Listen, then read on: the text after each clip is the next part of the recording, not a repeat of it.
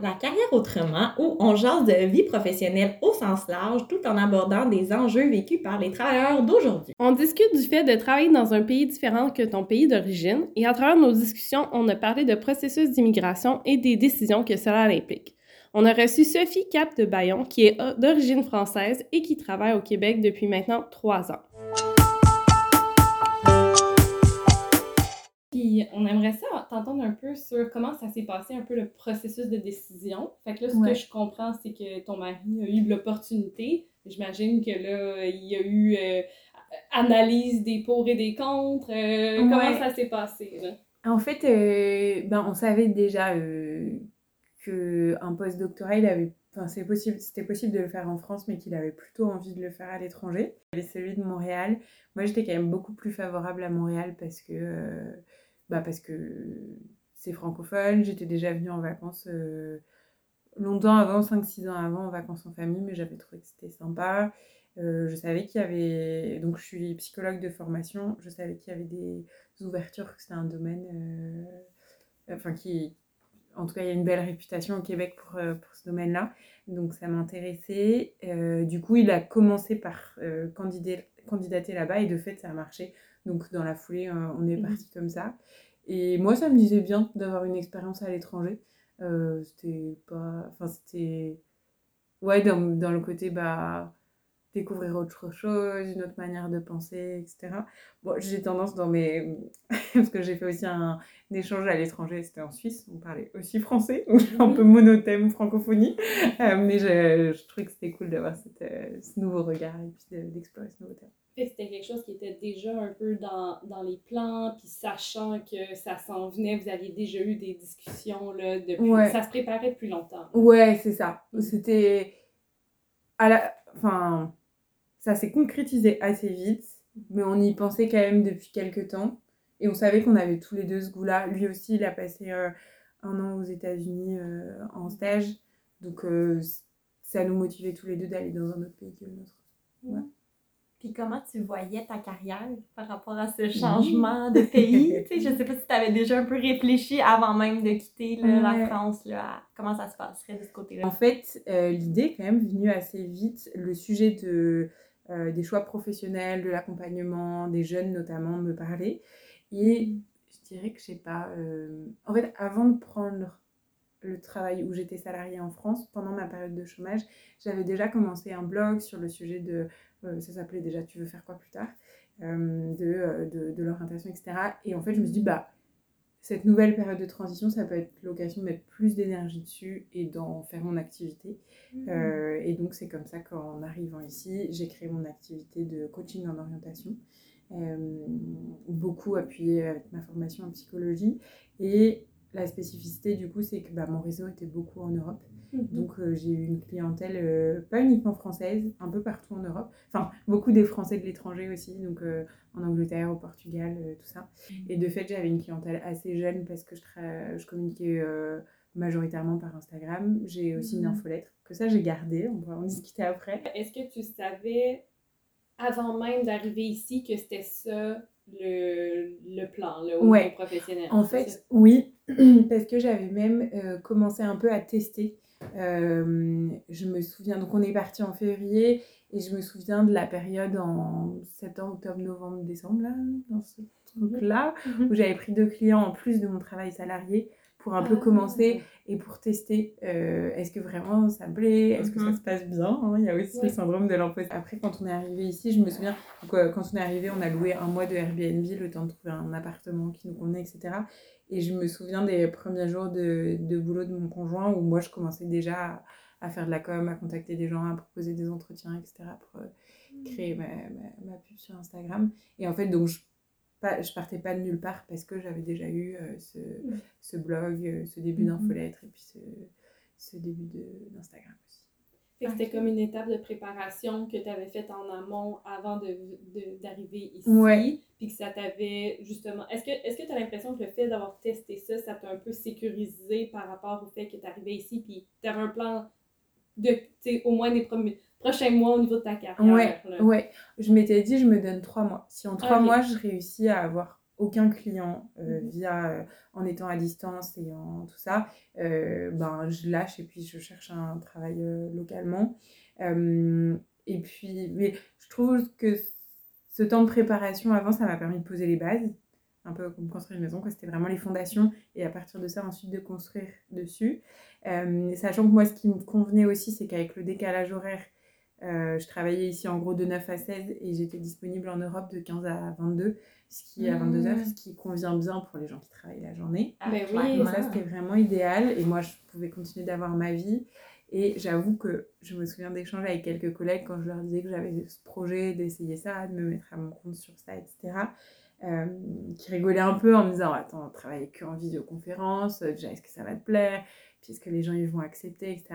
Et là, le Covid-19 est arrivé. Et là, c'est ça. ça a été là-dedans, ça a été une opportunité parce que du coup, le fait d'être en consultation visio pour les gens, c'est plus une question, voire oui, même c'est recherché, là, même dans ouais, plusieurs cas. Ouais, c'est recherché. Il y en a qui m'ont déjà nommé que ça leur avait permis d'être plus, euh, plus franc, d'être plus confortable parce qu'ils étaient chez eux, d'aller peut-être plus dans l'intimité plus rapidement, tout ça.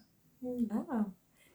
Mais euh, j'aimerais ça revenir, Sophie, parce que, tu sais, justement, le fait d'avoir des clients français alors que tu es basé dans un endroit différent, ça, je trouve ça intéressant d'aborder ça avec toi.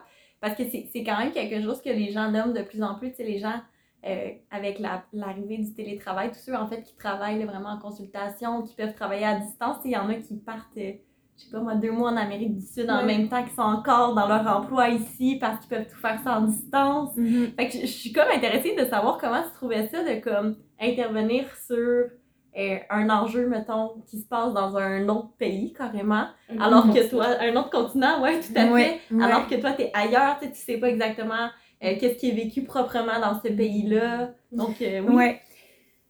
Il y a plein de choses qui me viennent. déjà, pour moi, c'était extrêmement important. Euh, donc, je suis psychologue du travail, vraiment de formation, donc je peux prendre en charge. J'ai même un diplôme de psychothérapie, etc. Donc, je peux prendre en charge des gens qui ont des difficultés en santé mentale. Mais très vite, quand je voyais que c'était trop présent, je référais à une collègue parce que justement, j'étais loin et j'estimais que j'avais pas le réseau local. Ça pouvait être des gens dans toute la France, j'avais pas le réseau local pour les référer si je voyais que ça allait pas, pour lancer mmh. l'alerte s'il y avait besoin. Donc ça, c'était quelque chose qui était important pour moi. Pour la situation de crise, par exemple. Exactement, mmh. en cas de situation de crise, de, mmh. tout ça. Donc ça, c'était euh, un des points sur lequel, et je me souviens avoir réfléchi assez rapidement du fait que, que j'étais loin. Euh, après, en fait, c'était assez marrant parce que, euh, bah, je suis française, j'ai fait mes études en France, c'est tout ça que je connais. Donc, surtout à l'époque, quand je commençais, je connaissais moins ici. Donc, c'était hyper euh, naturel euh, que d'accompagner des gens en Europe, ça ne me, posait pas question. Euh, et puis il y avait ce côté où on vivait tous la même chose avec le Covid, le contexte de pandémie, de, donc évidemment tu avais des, des, nuances selon les pays, mmh. les règles, etc. Mais, justement ça créait un peu de ah toi comment ça se passe? Après au bout d'un certain temps, j'avais vraiment la sensation d'avoir un pied de chaque côté. Euh, et j'avais besoin de, de, de m'intégrer localement. De... Donc j'ai rejoint un espace de travail partagé, de coworking, euh, pour nourrir ça. Ça l'a nourri, je dirais, dans le fait de sortir de chez moi, d'avoir des collègues pour de l'informel, etc. Mais euh, quand même pas suffisamment, parce que, en tout cas, là, dans notre organisation, chacun était quand même très indépendant. Euh, et c'est pour ça qu'après, du coup, euh, mon congé maternité, j'ai pris un travail salarié ici, mhm. en gardant un peu de. Enfin, c'est un 4 jours semaine, donc je garde euh, un jour off pour d'autres projets, bah, pour l'infolette que je continue, pour mhm. des choses comme ça, une communauté de pratique aussi. mais ouais, c'est. Je dirais que ça. comme beaucoup de situations, ça a ses avantages et ses inconvénients, mais ça a cette richesse d'être euh, sur plusieurs angles, plusieurs perceptions, euh, plusieurs réalités, et en même temps ce défi de tu peux pas être partout. Et l'endroit où tu habites, tu habites. Et pour t'intégrer dans un pays, le travail, c'est quand même la voie royale. Mhm, On va pas se mentir, c'est vraiment la voie royale. Moi, j'aimerais ça juste revenir sur ton. Dans le fond, tu es venu ici, ton, ton mari avait un, un une offre dans, de, de poste de doctorat, c'est ça? Oui, c'est ça. C'est ça. Donc, tu es venu ici, tu avais un visa, avais... c'était quoi ton statut? Euh? Alors, le Québec, on a beaucoup de chance, euh, parce que donc lui, il avait un permis de travail fermé associé avec euh, sa structure. Ouais. Et moi, comme on était mariés, mais si on était conjoint de fait, ça aurait fonctionné aussi, euh, j'avais un permis de travail ouvert, avec, associé au sien. Ce qui fait que sur la durée où il est engagé au Québec, je peux travailler, moi, avec n'importe quelle entreprise. Et ça, c'est la, vraiment la chouette. distinction ouvert et fermé. Exactement. euh, C'est pas, pas connu. Peux-tu juste expliquer un peu la différence Ouais. entre les deux? Ouais. Donc, permis de travail fermé, ça veut dire que tu es autorisé à travailler dans le pays avec uniquement un employeur qui est nommé et sur une période déterminée. Et permis de travail ouvert, tu es autorisé à travailler au pays sur la même période donnée, mais avec n'importe quel employeur. Et ça, ça c'est hyper précieux. Je sais que notamment aux États-Unis, il n'y a pas ça. Ou en tout cas, il faut, je crois que le conjoint soit là un an ou quelque chose comme ça pour ensuite activer un permis de travail ouvert. Et j'avoue que si ça, ça avait été le cas, même, même si on avait pensé à ce laboratoire-là, euh, aux États-Unis, ça aurait été extrêmement difficile. Ça. Si vous aviez choisi un autre euh, lieu où vivre que le Québec, ça aurait amené d'autres enjeux complètement. Ouais, Le fait que vous euh, veniez aussi d'un autre pays francophone, encore une autre fois, c'est un autre facteur facilitant. ouais, ouais, ouais. Il y en complètement. d'autres, des facteurs facilitants que tu penses? qui ont favorisé à ce qu'on vienne ici? Non, je pense que c'était ça. Le fait que moi, je puisse travailler facilement, qu'il y ait la francophonie. Mm. Puis, euh, enfin, oui, euh, c'est une immigration en tant que Français, mais quand même, il y a beaucoup de Français qui viennent au. Québec. Donc ça, ça. ça facilite quand même aussi pas mal les choses. C'est une Euh, communauté euh, aussi. ouais. Je pense que c'est présent euh, parce qu'on a d'autres d'autres nationalités et je- quand même le Québec a cette culture de l'accueil, de l'immigration et je trouve qu'il y a quand même beaucoup de communautés comme ça autour des nationalités euh, portugaises, brésiliennes, italiennes, etc. Même historiquement, l'Italie notamment, il y a eu bref plein de, plein de choses et donc on retrouve ce côté euh, euh, soutien des pairs, soutien dans les démarches, des démarches qui sont fastidieuses, qui sont compliquées. Ça dépend aussi dans quel contexte on arrive.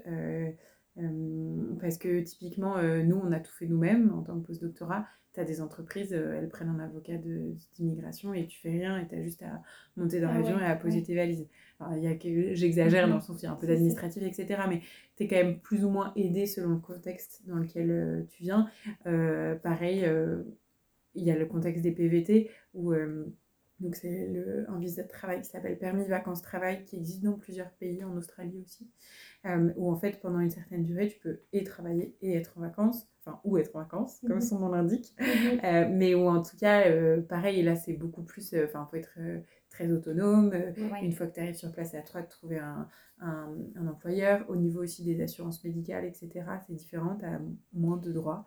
Euh, puis c'est un- en tout cas pour la France, c'est un- c'est une sélection sur, euh, au tirage au sort. Ouais. Donc tu as des gens, ils ont leur réponse en deux mois, six mois, t'en as, ça fait quatre ans qu'ils attendent et qui rêvent de venir ici et qui n'ont pas eu de, validation. Donc, euh, c'est tellement différent, c'est ça, d'un pays à l'autre, puis en fonction de où, où tu viens aussi, tu viens justement, est-ce que euh, tu vas retrouver une communauté justement d'entraide, Mhm, euh, est-ce mhm. que c'est courant? Puis je pense qu'il y a beaucoup euh, de gens qui ont ce, ce- un peu ce rêve-là d'aller d'aller vivre ce que tu vis en ce moment, mais que des fois la, la montagne bureaucratique puis un peu le stress qui vient avec vient freiner les ardeurs, tu sais. Mm. Ça, ça, c'est vraiment... On peut pas minimiser toute ce- cette étape-là du processus. Ah ouais, mais euh, à- à 100%, quoi. C'est vraiment, euh, c'est un gros morceau de la démarche. Euh, et puis, de toute façon, c'est essentiel. Enfin, tu peux- pas. tu peux pas y échapper là.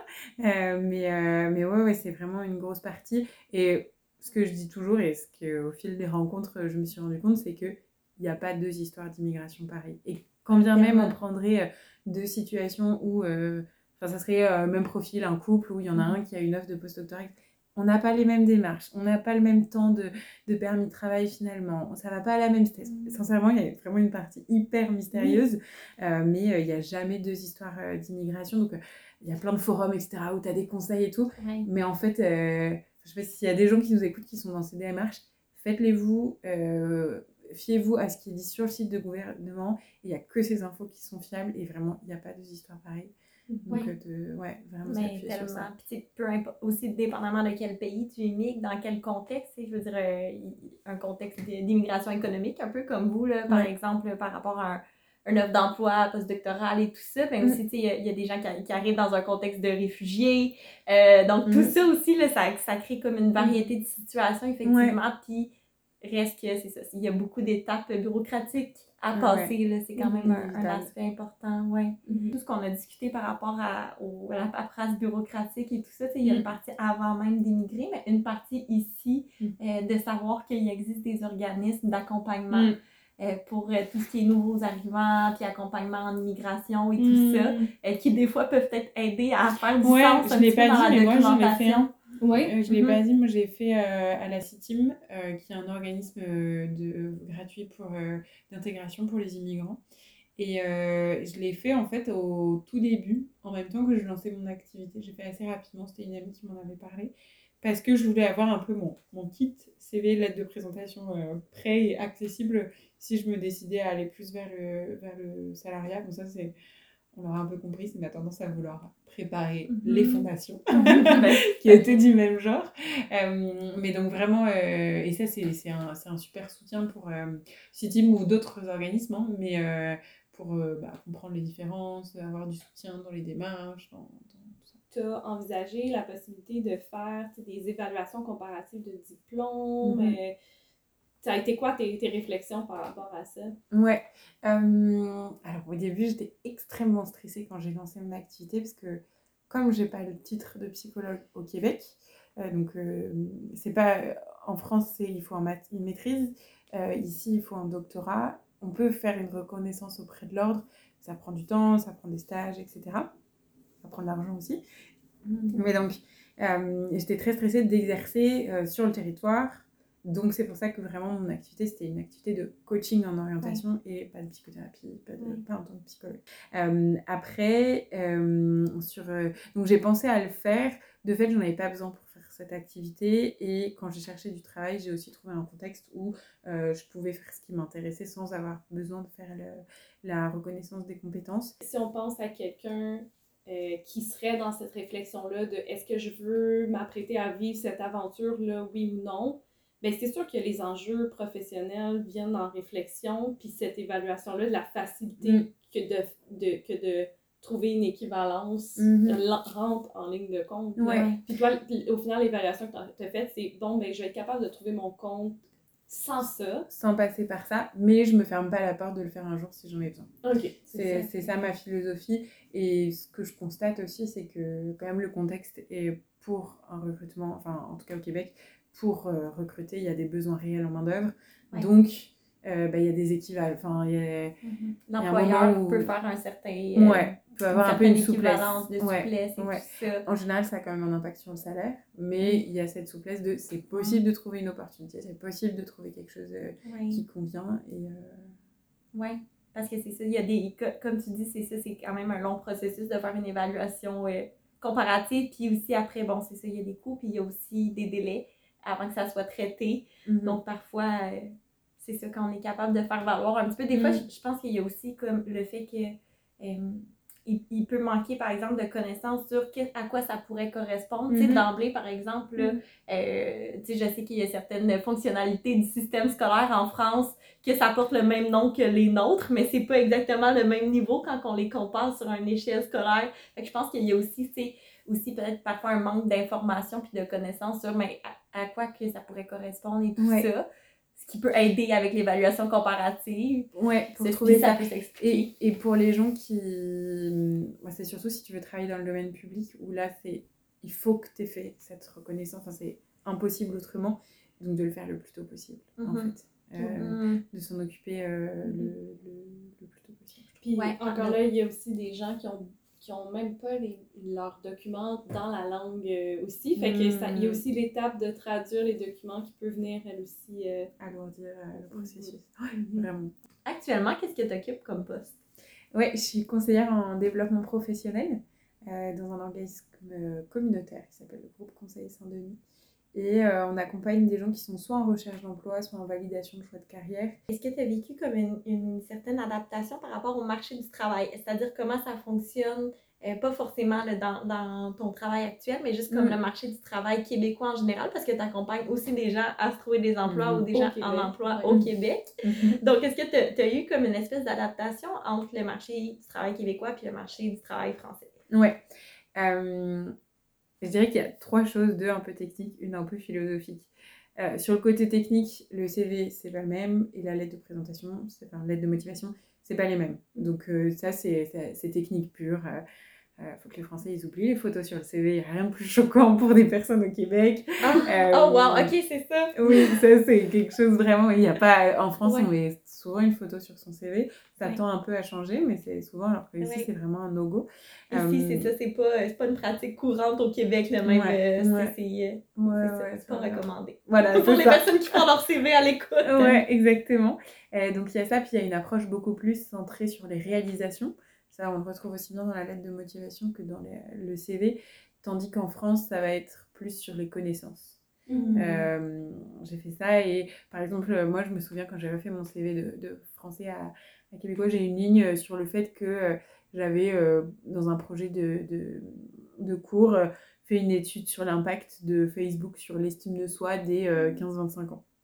Donc j'avais mis ça tel quel. Et en fait, euh, la personne qui m'avait aidé à faire ça, elle me dit Non, mais en fait, c'est gentil, mais t'as appris quoi en faisant ça? Bah, J'ai appris à faire des entretiens, j'ai appris à faire de l'analyse de qualitative, mmh. j'ai appris beaucoup plus concret euh, dans, dans l'approche. Donc, ça, c'est sur, euh, sur ce côté-là.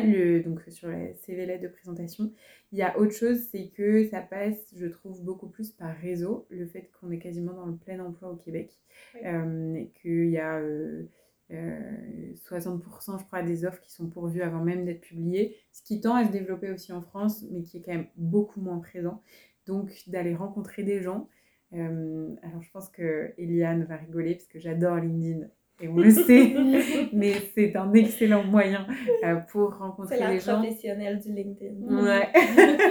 mais vraiment, je l'avais fait moi pour ma recherche d'emploi et, et j'ai trouvé qu'il y avait une ouverture, une disponibilité, une, chaleur dans le fait d'échanger sur le, le, métier, le temps que m'accordaient les gens. Donc ça, c'est plus sur l'aspect technique. Après, sur le côté plus philosophique, je trouve qu'il y a beaucoup de légendes euh, qui sont partagées, qui se créent, de légendes urbaines, en échangeant avec d'autres personnes qui sont aussi dans des processus d'intégration euh, euh, mhm. dans la culture québécoise et qui vont dire les Québécois sont comme si ça, c'est pas du tout québécois, ça, machin, etc. En fait, très souvent, c'est faux et c'est des généralités qui sont issues d'expériences individuelles qui en fait représentent pas la réalité de la diversité. oui, il y a quelques tendances sur le fait que c'est un environnement très chaleureux, euh, rapidement, beaucoup plus qu'en France. Euh, et sur le fait aussi que euh, il y a dans la manière d'exprimer des avis contradictoires, etc., ça va prendre du temps, on va vraiment mettre des formes, on va arrondir les angles et tout ça, mais dans la réalité, il y a aussi des personnes québécoises qui sont extrêmement honnêtes, extrêmement cash, qui vont vous rentrer dedans. Donc, de, de pouvoir aussi apaiser un peu ces, doutes, ces a priori. En fait, c'est ça. Mmh. Souvent, c'est des a priori qui en fait n'ont pas tellement euh, lieu d'être. Qui peuvent créer des inquiétudes, puis peut-être des réticences même. Ouais, exactement. Ouais, ouais. Sur des choses. Euh, en fait, où vous travaillez dans le monde, oui, il y a des avantages et des inconvénients. Mais voilà. Et c'est sûr que quand même, c'est pas. Et notamment, ça fait écho à ce qu'on disait sur le fait que on parle français tous. ça peut donner l'impression que c'est la même manière de fonctionner, c'est la même culture, c'est tout ça. En fait, non. Euh, il y a quand même des différences, il y a, y, a, y, a y a, des nuances, etc., qui ne sont pas extrêmes, mais qui sont quand même présentes et auxquelles il faut être vigilant. Mais dès lors que vous êtes dans cette approche-là, je pense que il euh, n'y a pas d'inquiétude à avoir, quoi. Ça, ça, rentre dans tout process d'adaptabilité et toutes ces mhm. compétences dont on parlait tout à l'heure.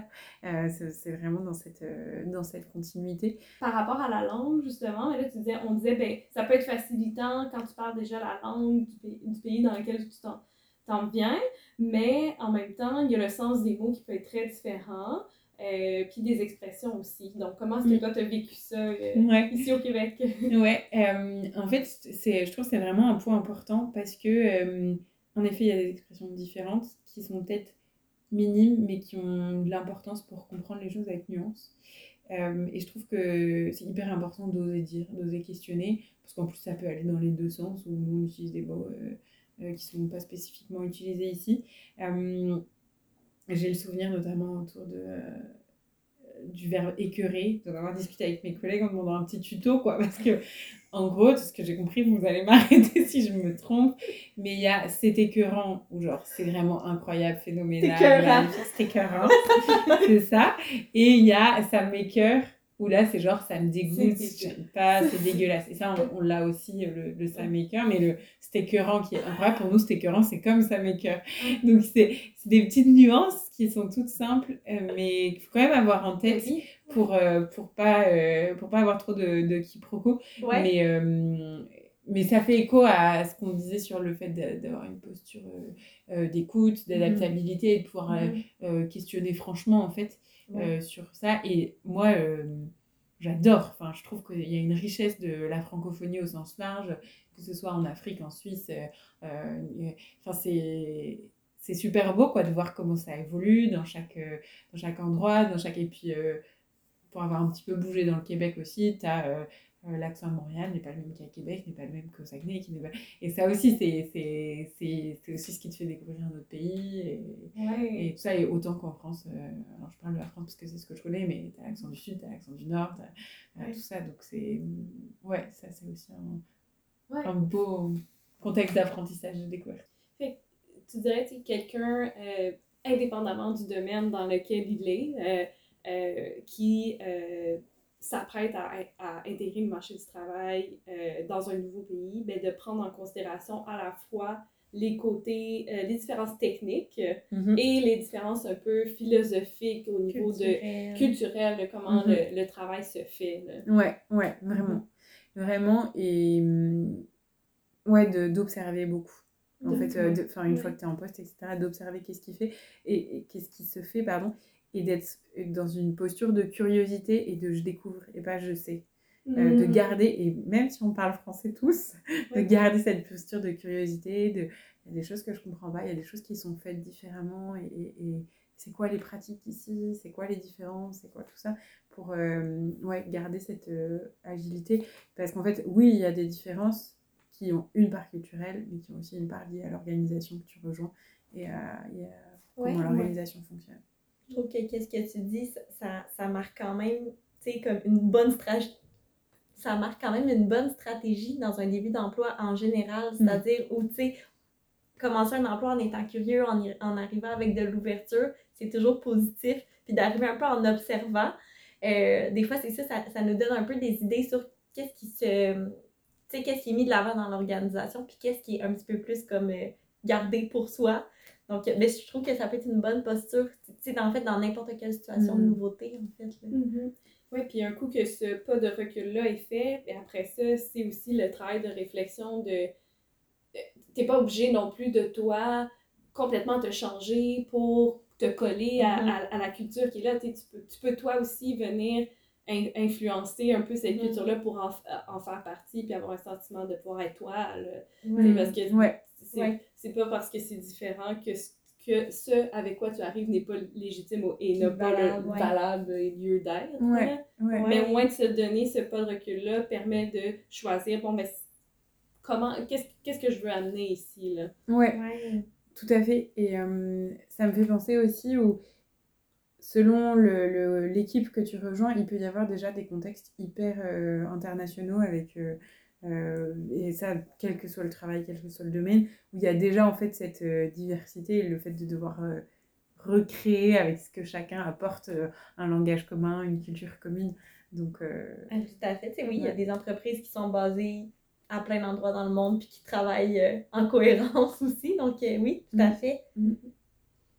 On pourrait peut-être terminer en te posant la question on était curieuse de savoir euh, si tu pouvais t'adresser euh, à la Sophie d'il y a à peu près trois ans, qui se prépare à émigrer au Québec. Qu'est-ce que tu lui dirais? euh, qu'elle n'a aucune idée de ce qui va se passer. Pour sûr. Sachant que ouais, ça a été trois années quand même entre le Covid, plus d'avoir un enfant à l'étranger, plus de changer de boulot, donc deux fois d'entreprendre. ça a été quand même trois années intenses. mais je dirais bah, d'y aller un jour à la fois et de, je pense, de savourer aussi euh, toutes ces découvertes et peut-être de faire confiance à, à ses capacités d'adaptation, qu'elles sont peut-être plus élevées que, élevées que, que, que ce qu'elle pensait et que, ouais, ouais, d'y aller comme ça. Merci. Merci d'avoir été avec nous. Avec grand plaisir.